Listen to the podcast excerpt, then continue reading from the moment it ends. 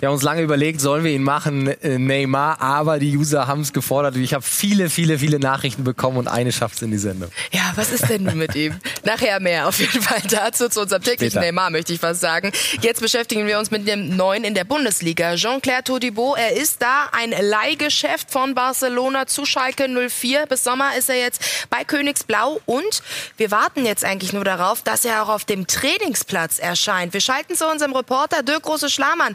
Dirk, Dirk, ist er denn endlich schon zu sehen? Er war gerade kurz zu sehen, ist äh, aktuell noch in der Athletikhalle. Dort wird die Aktivierung durchgeführt. Wir schätzen mal, das wird noch so, na, ich sag mal, zehn Minuten dauern. Ich würde sagen, ihr macht erstmal weiter mit anderen Transferaktivitäten und dann kommen wir gleich wieder, wenn Jean-Claire Todibo das erste Mal dann auch Schalker Grün betritt. Aber wir haben gesehen, die Torhüter sind schon da, Dirk. Also allzu lang wird es nicht mehr dauern. Bis gleich. Wir freuen uns drauf. Die ersten Bilder von Jean-Claire Todibo im Schalke-Shirt. Und jetzt beschäftigen wir uns mit dem, worum es immer geht. Ums große Geld.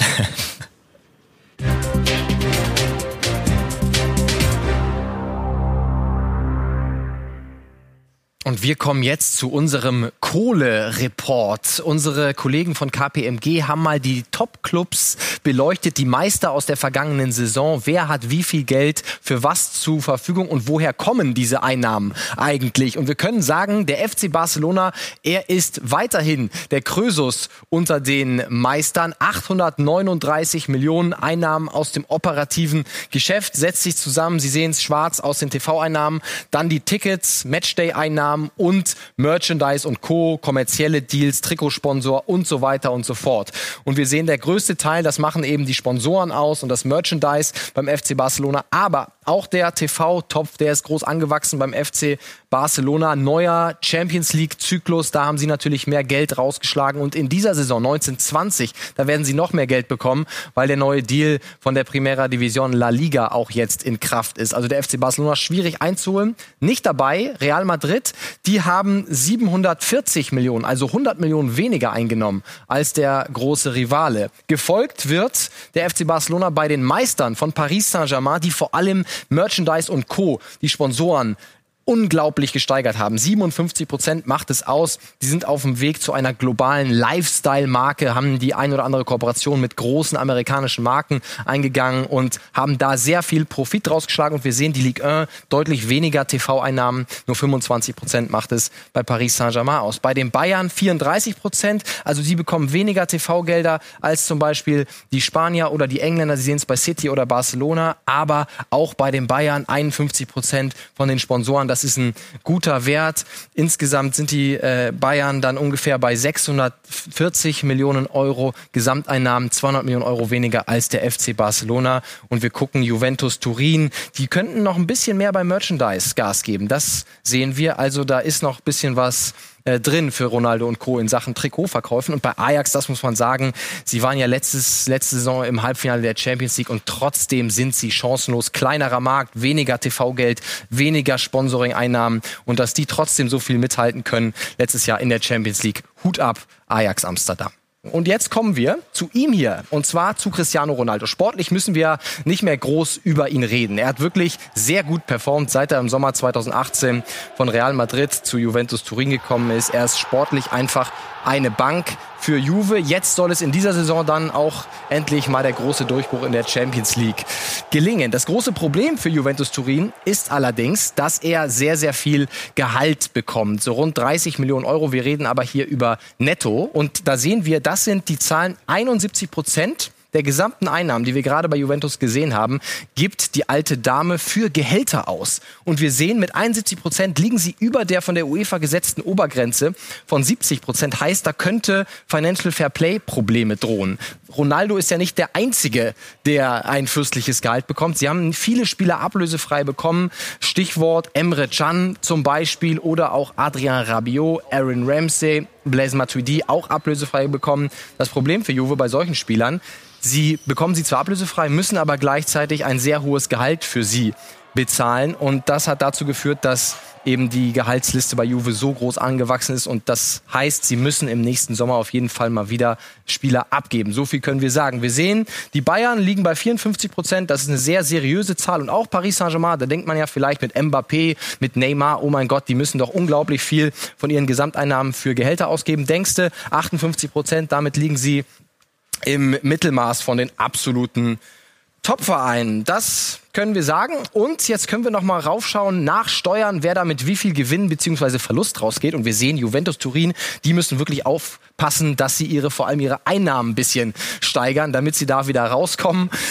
Vor allem ihre Deals, Commercial Deals, zum Beispiel Shirt Sponsorship, da haben sie jetzt einen großen Schritt nach vorne gemacht. Da könnten sie noch weiter wachsen. Und wir sehen, die Bayern 43 Millionen Nachsteuern Gewinn gemacht. Das ist ein sehr, sehr guter Wert. Und Ajax Amsterdam, obwohl so wenig TV-Einnahmen im Vergleich zu den großen Großen sind sie da oben. Woran liegt das? Natürlich an dieser sensationellen Champions League-Kampagne 18, 19, wo sie, wie gesagt, bis ins Halbfinale vorgestoßen sind.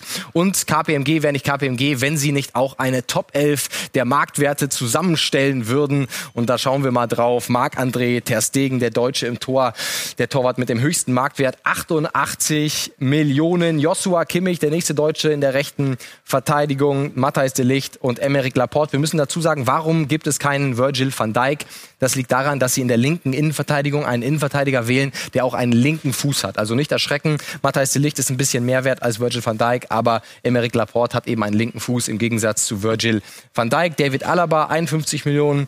Dann sehen wir Frankie de Jong, Rodri und De Bruyne und dann ganz vorne Neymar und Kylian Mbappé, das Duo von Paris Saint-Germain. Also die beiden Marktwerte sind schon gigantisch. Lionel Messi dann daneben. Cristiano Ronaldo ist übrigens jetzt zuletzt ein bisschen gesunken. Der liegt jetzt noch bei 85 Millionen, kommt also nicht mehr in diese elf rein.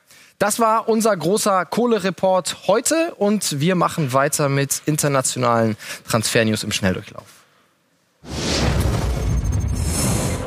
Liverpool heiß auf Havertz. Der spanischen Sportzeitung Mundo Deportivo zufolge sollen Klopp und Co. bereit sein, 125 Millionen Euro für den Leverkusener zu zahlen. Allerdings wird Kai Havertz schon seit längerem mit einer Vielzahl europäischer Topclubs in Verbindung gebracht. Unter anderem soll ja auch der FC Bayern eine Verpflichtung des Offensivmanns anstreben. Fernandes-Deal kurz vor Abschluss. Ole Gunnar Solskjaer bekommt wohl seinen Wunschspieler in der Winterpause. Der Wechsel von Bruno Fernandes zu Manchester United steht unmittelbar bevor. Der Kapitän von Sporting Lissabon soll die Red Devils rund 70 Millionen Euro Ablöse kosten. Der offensive Mittelfeldspieler hat in dieser Saison in 15 Ligaspielen 15 Scorerpunkte für Sporting gesammelt. Zweikampf um Boubakari Soumaré, der defensive Mittelfeldmann vom OSC Lille, wird von Manchester United und dem FC Chelsea umworben. Lille fordert angeblich rund 60 Millionen Euro für den 20-Jährigen. Soumaré stand in allen sechs Champions League-Spielen von Lille in der Startelf. Ein frühzeitiges Ausscheiden des OSC konnte er aber auch nicht verhindern. Wir haben ihn anfangs schon angesprochen, Jean-Claire Todibo, das Talent vom FC Barcelona, jetzt bei Schalke 04 und wir fragen uns natürlich, was sagt eigentlich der eigene Trainer zu diesem Neuling im königsblauen Trikot? Naja, als erstes Mal äh, ist es ein äh, ganz äh, spannender, hochtalentierter äh, junger Mann, der in Frankreich äh, ganz beeindruckend gestartet ist, in Toulouse ganz, ganz früh und ähm, sich dann dazu entschieden hat, dort nicht zu verlängern, sondern nach Barcelona zu gehen. Äh, dass es da nicht ganz so einfach ist, dann auch zum Spielen zu kommen, das äh, ist, glaube ich, hinlänglich bekannt. Und jetzt gucken wir mal, ob er morgen dann auch schon dabei ist. Da macht sicher das eine oder andere Sinn, aufgrund Atmosphäre schnuppern dabei zu sein, Abläufe kennenzulernen. Andererseits, wie gesagt, ähm, ist nur heute Training. Das weiß ich noch nicht so ganz genau, ähm, wie wir das, wie wir das angehen. Und dann hat er sicher eine komplette Trainingswoche nächste Woche.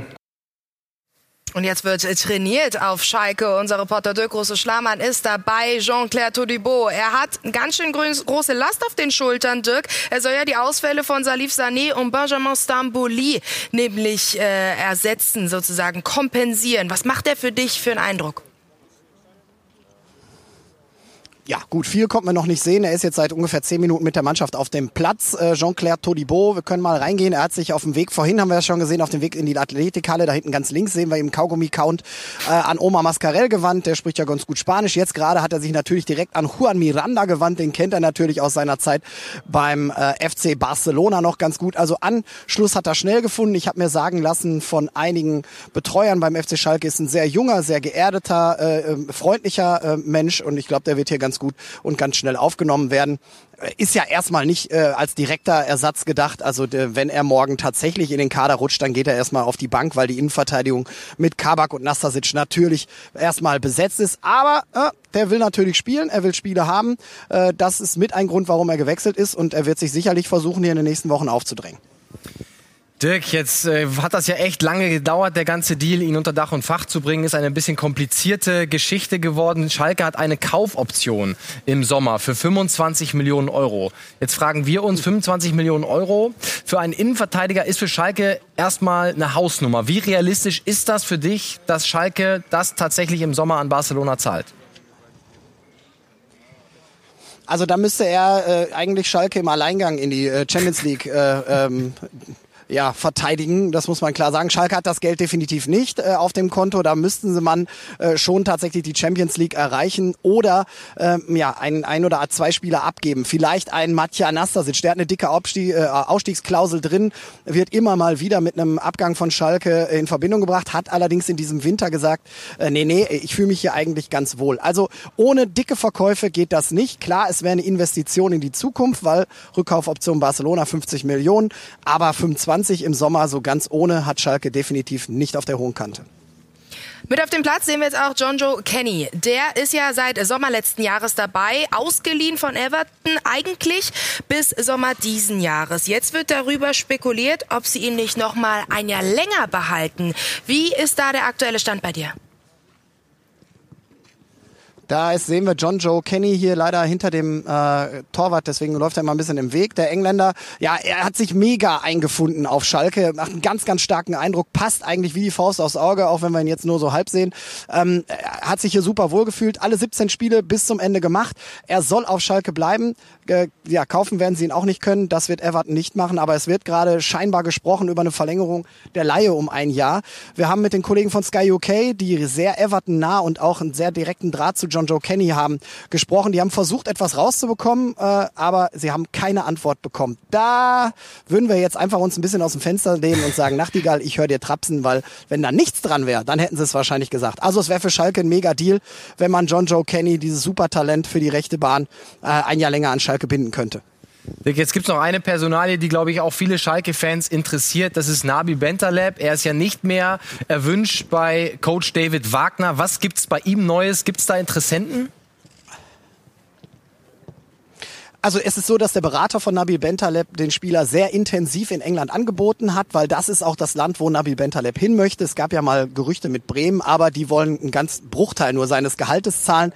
Ähm, Ob es einen direkten an eine direkte wirklich Interesse dieser englischen Vereine gibt, das äh, kann ich derzeit nicht bestätigen, weil es gibt kein konkretes Angebot bis heute beim FC Schalke, eher lose Anfragen. Also ob man diese Personalie lösen wird, das ist eine große Frage. Er verdient sehr viel, ist ein teurer Spieler, hat fast ein Jahr lang kein Profispiel mehr gemacht. Also das wird recht schwierig zu realisieren sein. Dirk Große Schlamann, vielen Dank für diese aktuellen Eindrücke aus Gelsenkirchen. Und hier geht's gleich munter weiter. Wir sprechen über Neymar. Diesen Namen haben wir doch das ein oder andere Mal schon im Sommer gehört. Und die große Frage, was ist denn jetzt eigentlich mit ihm und Barcelona? Endlich wieder ein Update zu Neymar. Bleiben Sie dran, dann bekommen Sie es.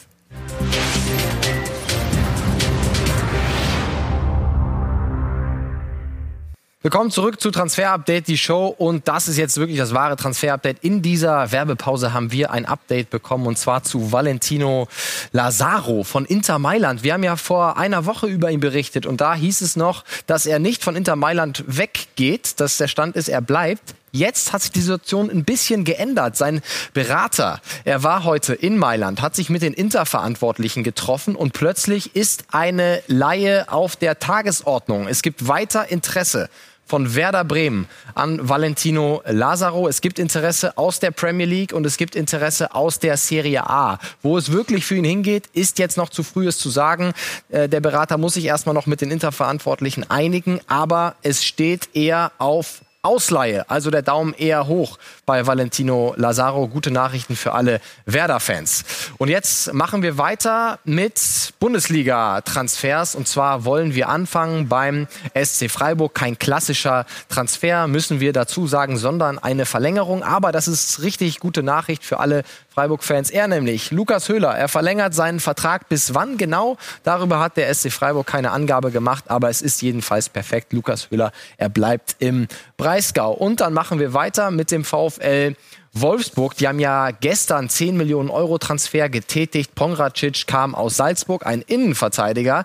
Heißt, was passiert jetzt mit einem anderen Verteidiger? Jeffrey Brumer, er würde die Freigabe erhalten von den Wölfen. Es gibt aber noch kein konkretes Angebot. Nach unseren Informationen, auch Robin Knoche war nicht ganz so erfreut über die Ankunft von Pongracic. Müssen wir weiter beobachten, wie es mit ihm weitergeht. Und zu guter Letzt nach Frankfurt, Jakob Brün Larsen, die könnten sich noch verstärken mit einem Offensivmann von Borussia Dortmund für die rechte, linke Seite. Ein Leihangebot gibt es da von Frankfurt Dortmund, so wie wir hören möchte, lieber ganz verkaufen. Und eine Einschätzung aus Dortmunder Sicht gibt es jetzt von unserem Reporter Jesko von Eichmann. Ich denke, Jakob Brünn-Larsen hat in der Spitze vielleicht nicht ganz die Qualität, die Borussia Dortmund haben möchte. Es ist ein Modell, ihn jetzt zu verkaufen oder mit einer äh, Laie ihn dann, mit einer Kaufoption ihn dann im Sommer abzugeben, wenn es für die Vereine und den Spieler passt. Ähm, er hat halt eventuell auch noch weniger Platz im Kader, weil mit Gio Reyna jetzt noch ein Spieler aus der Jugend dazu kommt. Der ist zwar erst 17, wird aber von allen hochgelobt und auch Lucien Favre ist ein großer Fan von ihm. Auch wenn er vielleicht nicht der Außenbahnspieler ist, wie zum Beispiel Brünn Larsen, ist er doch eine weitere Offensivoption und somit gibt's weniger Optionen für Brünn Larsen. Und insofern macht es dann schon Sinn, wenn er wechselt. Und dann kann ich mir auch gut vorstellen, dass der BVB ihn verkauft. So, und jetzt geht's erstmal zurück auf den internationalen Markt, besser gesagt zu Lukas Paqueta. Wir beschäftigen uns mit diesem jungen Talent. 22 Jahre ist er, hat einen Vertrag bei AC Mailand noch bis Juni 2023. Auch einigermaßen gute Leistung bisher gezeigt. Eine Vorlage bei 14 Einsätzen. Bei der Coppa Italia gestern beim Spiel um Viertelfinale war er schon nicht dabei. Und das hat vielleicht einen ganz gewissen Grund, oder? Ja, Lukas Paqueta ist nicht mehr wirklich erwünscht beim AC Milan, kam als großes Talent genau vor einem Jahr von Flamengo. Es gibt Gerüchte, dass der FC Bayern auch interessiert sei. Nach unseren Infos gibt es allerdings keinerlei Kontakt zwischen den Bayern und Lukas Paqueta. So viel können wir sagen. Auch PSG gab es gerüchteweise immer wieder Kontakt zu Leonardo. Wir können sagen, Leonardo kennt ihn, beides Brasilianer. auch äh, Flamengo, die Verantwortlichen kennt Leonardo sehr gut. Aber wir sehen, er ist noch relativ viel wert. Er ist noch jung, vielversprechendes Talent. Wir können nicht genau sagen, wie es mit ihm weitergeht. Er könnte Milan verlassen, aber das konkrete Angebot liegt noch nicht auf dem Tisch. Deswegen auch unsere Wechselwahrscheinlichkeit 50-50 aktuell. Mailand würde ihn gehen lassen, aber wir warten weiter auf ganz konkrete Angebote. Konkret, ja, war es auch nicht so wirklich bei John Stones. Er bei Man City unter Vertrag auch noch recht jung, auch 25 Jahre alt, Abwehrspieler, Innenverteidiger. Vor einigen Tagen kam da das Transfergerücht auf, deswegen sage ich noch nicht so richtig fix, dass Arsenal-Trainer Mikel Arteta an ihm interessiert sei, also ihn wieder zu sich zu holen. Aber wir können dazu sagen, Max? Ja, es passiert nicht. Es wäre ganz interessant gewesen. Ateta war ja Co-Trainer von Pep Guardiola, deswegen er kennt John Stones sehr gut. Er schätzt John Stones sehr, aber er hat auf der Pressekonferenz Folgendes gesagt. John ist ein Spieler, den ich sehr schätze. Als ich noch bei Manchester City gewesen bin, haben wir ihn lange beobachtet, bevor wir ihn geholt haben. Ich kenne ihn natürlich sehr gut und wenn man sich die Position des Innenverteidigers anschaut, vereint er sehr viele Eigenschaften, die ich an Abwehrspielern schätze. Aber wir sind nicht an ihm interessiert. Also sagt Mikel Arteta und er muss es wissen, der Coach von Arsenal, also unsere Wechselwahrscheinlichkeit John Stones zu Arsenal geht nach unten, kein Transfer in diesem Winter zumindest. Die Wechselwahrscheinlichkeit von einem Spieler von Ajax Amsterdam, die ist gefühlt bei jedem gesteigert. Letztes Jahr in der Champions League, weil die einfach unglaubliche Leistung gezeigt haben. Es geht um Donny van de Beek. Da hieß es anfangs, nein, er bleibt, er muss bleiben bei Ajax, aber jetzt werden die Stimmen lauter, dass er doch zu Real oder in die Premier League wechseln könnte. Wir haben es ja Anfang gesehen, der Vergleich Ajax Amsterdam, Richtig. so klein die großen Clubs so groß, also sie sind ein Verkaufsverein, sind darauf angewiesen und Van der Beek hat ja selber gesagt, er bleibt dieses Jahr noch, hat einen Winterwechsel ausgeschlossen, aber dann im Sommer ist definitiv äh, Schicht bei Ajax. Du hast angesprochen, aus der Premier League gibt es reges Interesse, zum Beispiel Manchester United oder auch Real Madrid. Da muss man jetzt abwarten, ob äh, sich Real tatsächlich für Pogba entscheidet, ob man dafür geht. Äh, Modric äh, wird ja Real verlassen, der Vertrag läuft aus. Also sie haben durchaus Bedarf, haben allerdings mit Valverde auch einen Jungen, der genau die Position gut spielen kann. Muss man abwarten. Aber dass Van de Beek Ajax verlassen wird, dann im Sommer, das ist ganz klar Daumen nach oben für den Transfer. Und jetzt eine Frage, die wir uns schon sehr oft gestellt haben. Max, was ist mit Neymar?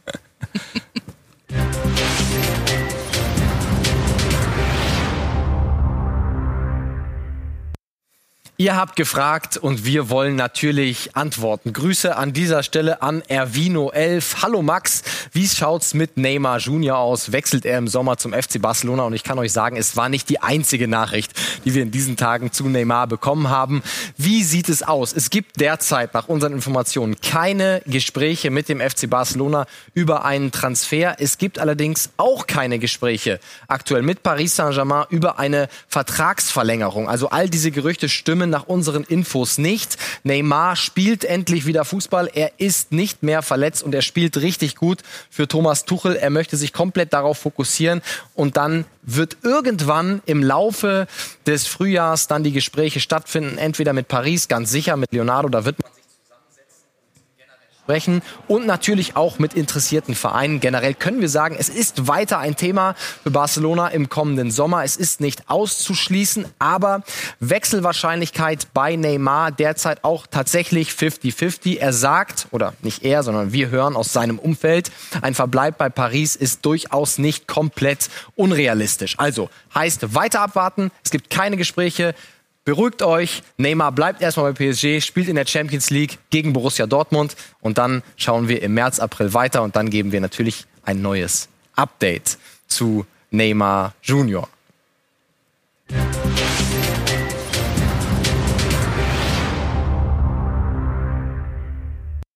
In unserem Scouting-Report beschäftigen wir uns mit jemandem, der könnte quasi mein Nachbar gewesen sein, wenn er nicht so jung wäre. 17 Jahre. Berlin Connect. Ja, so ist es. Berlin, Neukölln, da ist er groß geworden. In der Jugend hat er gespielt und dann jetzt bei Hertha BSC in der U19 ganz schön für Aufregen gesorgt. Ja, die Rede ist von Lazar Samacic. 17 Jahre ist er erst jung. Fritz Walter, Medaillengewinner, begnadeter Linksfuß, U-Nationalspieler von Deutschland und unser Rep Reporter Hannes Jacobi, der sich natürlich auch um die Hertha kümmert. Er kennt ihn sehr gut und beschreibt uns mal, was, auf was sich die Hertha-Fans vielleicht in den kommenden Jahren freuen können.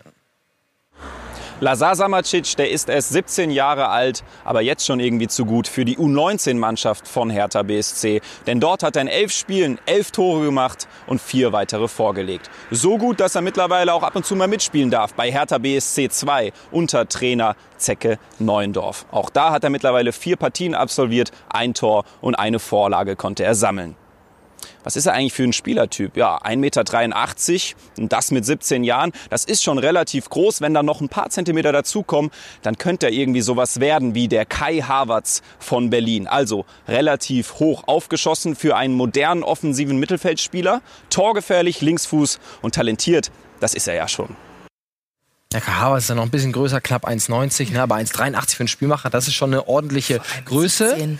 Das muss man wirklich sagen. 17 Jahre jung und äh, begnadeter Techniker. Wir haben ihn gerade gehört. Wir hören auch aus Berlin. Auch die Bayern haben sich mal nach ihm erkundigt schon. Die hätten auch durchaus Interesse mal gezeigt, ihn in die Jugendakademie aufzunehmen. Und auch der ein oder andere internationale Topclub. Also Lazar Samacic. Vielleicht dann doch nicht die ganz großen Gelder raushauen, Hertha, sondern in den eigenen Nachwuchs gucken, was ja auch im Moment schwierig geworden ist für die Hertha. Äh, Jünglinge, aber wir hoffen, dass da mal der eine oder andere wieder durchkommt und vielleicht wird es Lazar Samacic, wer weiß. Samacic, diesen Namen sollten wir uns alle auf jeden Fall merken. Wer weiß, wann er wieder bei uns auftaucht im Transfer-Update. Die Show, das war's für heute zumindest.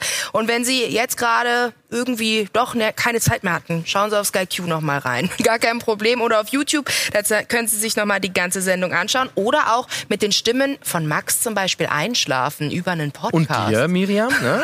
mit Miriam einschlafen, das ist doch was. Auf Spotify, Apple Podcast, überall, wo Sie Podcasts hören. Nun angeboten, überlegen Sie sich das und dann sind wir spätestens morgen wieder hier. In diesem Sinne, bis morgen.